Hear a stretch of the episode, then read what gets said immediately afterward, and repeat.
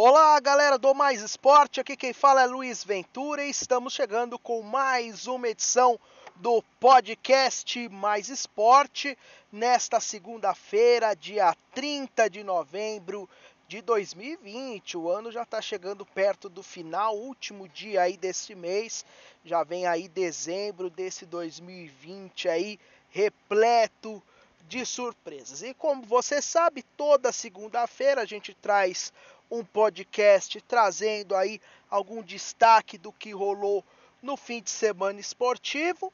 Semana passada a gente não teve, né, na segunda-feira, o podcast, porque não teve nada assim tão importante para destacar do final de semana e também aconteceram outras coisas aqui que não foi possível publicar o podcast. Mas hoje a gente está de volta e vamos dizer assim que o nosso grande tema de hoje, né, falando do fim de semana, é de renascimentos. E eu vou explicar por quê.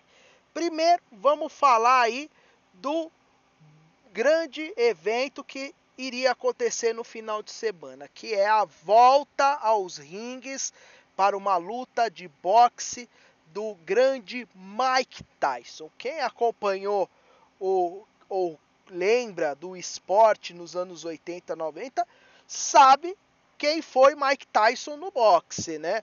Um lutador que para mim no peso pesado tá entre os melhores aí de todos os tempos, junto com o Mohamed Ali, né? Para mim tá ali entre os melhores de todos os tempos, o Mike Tyson, pela sua potência, pelas vitórias que conseguiu, pelos nocautes, mas também pela polêmica que ele criou, né? Lembrando um pouco aí também do que aconteceu com o Maradona, que faleceu na semana passada e a gente fez um podcast especial em homenagem a ele na sexta-feira, né? Que foi isso, um gênio no esporte, mas fora dele alguns problemas, né? E a gente sabe, né? Todo mundo é humano, todo mundo comete seus erros. O Maradona acabou, né, pagando por eles, né? E o Mike Tyson também, né?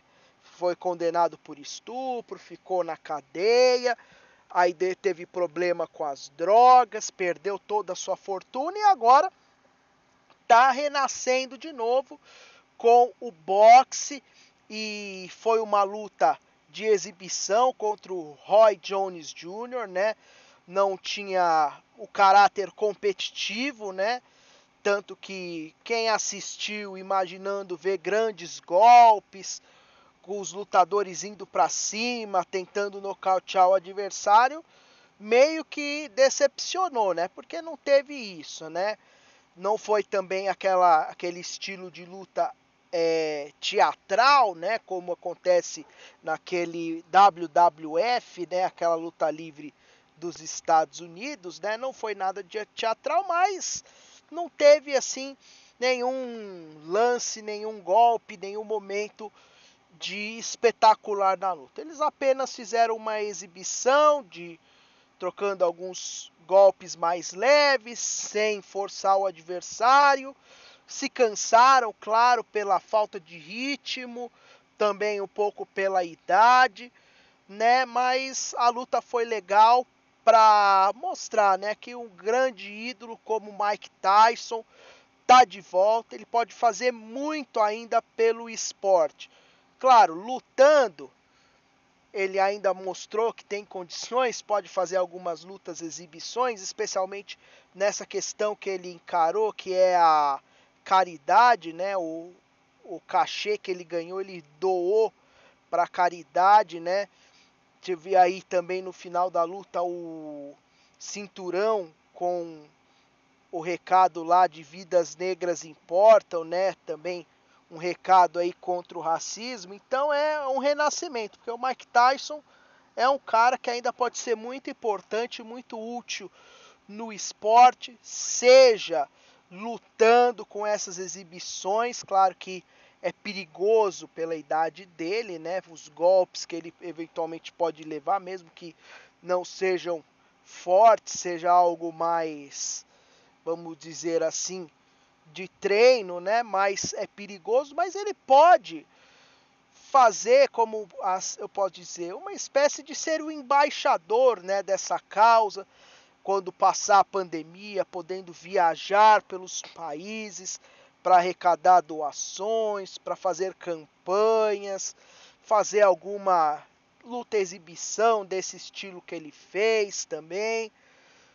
É muito legal e é bom ver o renascimento assim de, de caras como o Mike Tyson, né? A gente ficou muito triste quando perdeu, né? Muita gente ficou triste quando perdeu aí o Maradona essa última semana, né? E a gente tem que ressaltar a luta que o Maradona teve, né? Ele praticamente renasceu lá nos anos 2000 e ganhou mais 20 anos de vida, né, praticamente, quando ele decidiu se recuperar das drogas, né, passando um tempo lá em Cuba, depois voltando ao convívio social aqui na Argentina, é, vivendo com as suas filhas, né, curtindo as suas filhas, tentando ser útil ao futebol com algumas alguns trabalhos como técnico né, na seleção argentina, em clubes menores como o Dourados, como a equipe do ginásio esgrima agora, né? E para o Mike Tyson a mesma coisa. É importante, né, a gente ter esses ídolos de volta, próximos sempre, né? É triste quando a gente vê um cara que fez muito pelo esporte, quando acaba a carreira ele não quer mais saber do esporte, né? Ou não quer mais ajudar ninguém, quer, ah, eu ganhei minha grana, ganhei meu dinheiro e quero curtir minha vida. Não, é claro, ele tem o direito disso, mas pelo às vezes o que ele representa ou, ou para retribuir o que o esporte lhe deu, também isso é legal, né? E o Mike Tyson né, muito importante nesse né, essa volta aí dele. E eu torço para que ele possa realizar mais lutas aí de exibição ou que ele possa, quem sabe até numa dessas virar um técnico de algum boxeador novo ou abrir uma academia para revelar novos talentos ou ser embaixador de alguma caridade, seria bem legal para o Mike Tyson. Por isso a gente precisa destacar esse primeiro renascimento desse final de semana. E o segundo, né, é da Fórmula 1. E eu falo do Romain Grosjean, que sofreu um acidente é, que foi muito impactante visualmente no Grande Prêmio do Bahrein. Quem assistiu a corrida viu os detalhes. Quem não assistiu foi mais ou menos o seguinte: teve a largada, aí eles passaram as duas primeiras curvas e aí o Grosjean ele acabou fazendo um movimento do carro dele em que ele fechou o cara que vinha atrás, houve o toque, ele perdeu o controle do carro e o carro foi reto e bateu num guarda-reio. E aí o carro invadiu o guarda-reio, o guarda-reio partiu o carro no meio o carro começou a pegar fogo, ele levou ainda 30 segundos para conseguir sair do carro e saiu ileso. Por forças próprias, teve apenas queimaduras leves na mão e poderia ter sido muito pior, né?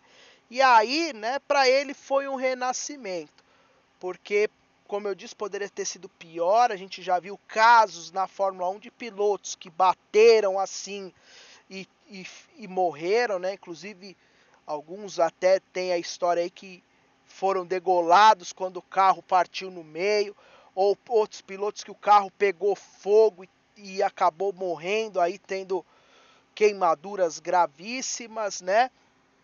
E mas ele foi salvo, né? Na verdade são ele foi salvo. A gente tem que, tem que agradecer, né? Levantar aí questão, vamos dizer assim, é, de três, três nomes, né?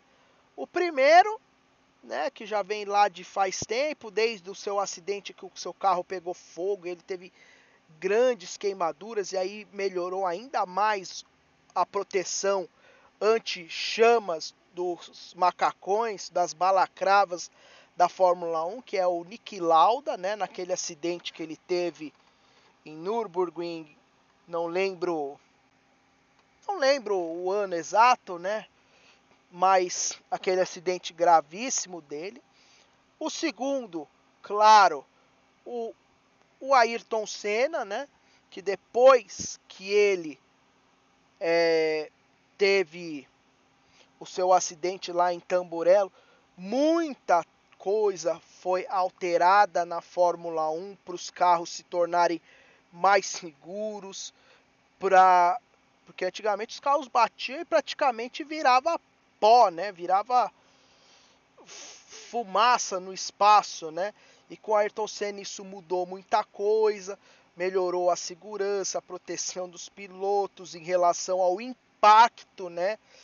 E aí eu digo em relação ao impacto, porque não do carro rachar. Isso aí é um problema que aí a federação vai ter que é, investigar por que, que o carro partiu no meio. Mas eu digo em relação ao impacto, porque, claro, não foi no muro, foi num guarda-reio, mas é um impacto que pode podia ser grave, né? O impacto podia levá-lo à morte, só a questão do impacto. Então também tem isso do Ayrton Senna, que ele também precisa agradecer pelo legado que Ayrton Senna criou depois da sua morte. E o ralo da, do caso do Jules Bianchi, né, que no, Grande Prêmio do Japão o carro dele escapou da pista num lugar em que estava sendo feito um reboque de um outro carro e aí ele acabou entrando embaixo do trator, o trator ele bateu com a cabeça lá no trator e, e faleceu, né? Teve a morte cerebral, depois faleceu no hospital, né?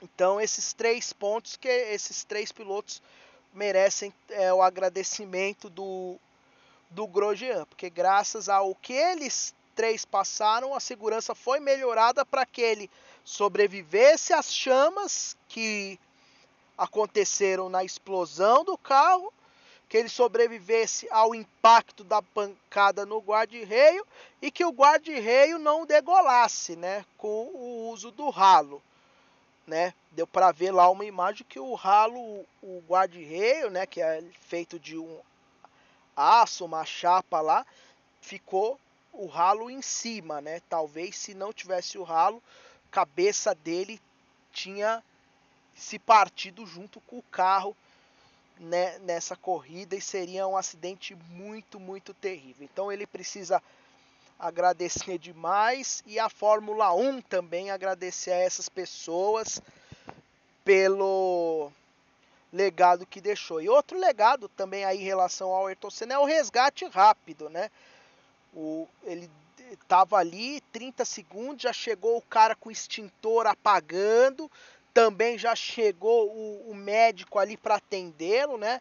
Quem assistiu a corrida da batida do Senna lembra o quanto demorou, né, para ter a chegada do, do resgate ali para auxiliar o Ayrton Senna, né, naquele acidente. Demorou mais de um minuto quase. Então são legados aí que fica na Fórmula 1 e podemos dizer que realmente o Grosjean renasceu, porque se não fosse por conta disso que já aconteceu no passado, né? Talvez hoje a Fórmula 1 poderia estar chorando a morte de mais um piloto, né? Alguns pilotos é, acabaram também passando por situações graves, né? E porque já tinha acontecido antes, acabaram sobrevivendo. Né? A gente lembra que teve um acidente em que o, Berger bateu na Tamborello, o carro pegou fogo lá em 89, 87, não lembro. Teve também o, Nelson Piquet que bateu por lá. Outros momentos de carro que pegou fogo. Quem não lembra do Jos Verstappen, né, que é o pai do Max Verstappen, num grande prêmio que ele abasteceu o carro no box e aí gasolina vazou e explodiu o carro em chamas lá no box, né? Então ajudou, ajudou muito essa tecnologia. A gente precisa agradecer muito isso, né? Essas tecnologias aí ajudando novamente a preservar vidas na Fórmula 1. Tirando essa parte do acidente, depois teve um outro acidente numa segunda relargada, né? De, de resto, a corrida da Fórmula 1 foi normal, não teve nada de de mais destacável, Hamilton venceu de novo com facilidade, né? Apenas a destacar esse, essa corrida aí. Vai ter que ficar muito ligado, porque semana que vem vai ter de novo uma corrida no Bahrein, agora numa pista com cartestes de velocidade maior, né? Que vai ser o anel externo.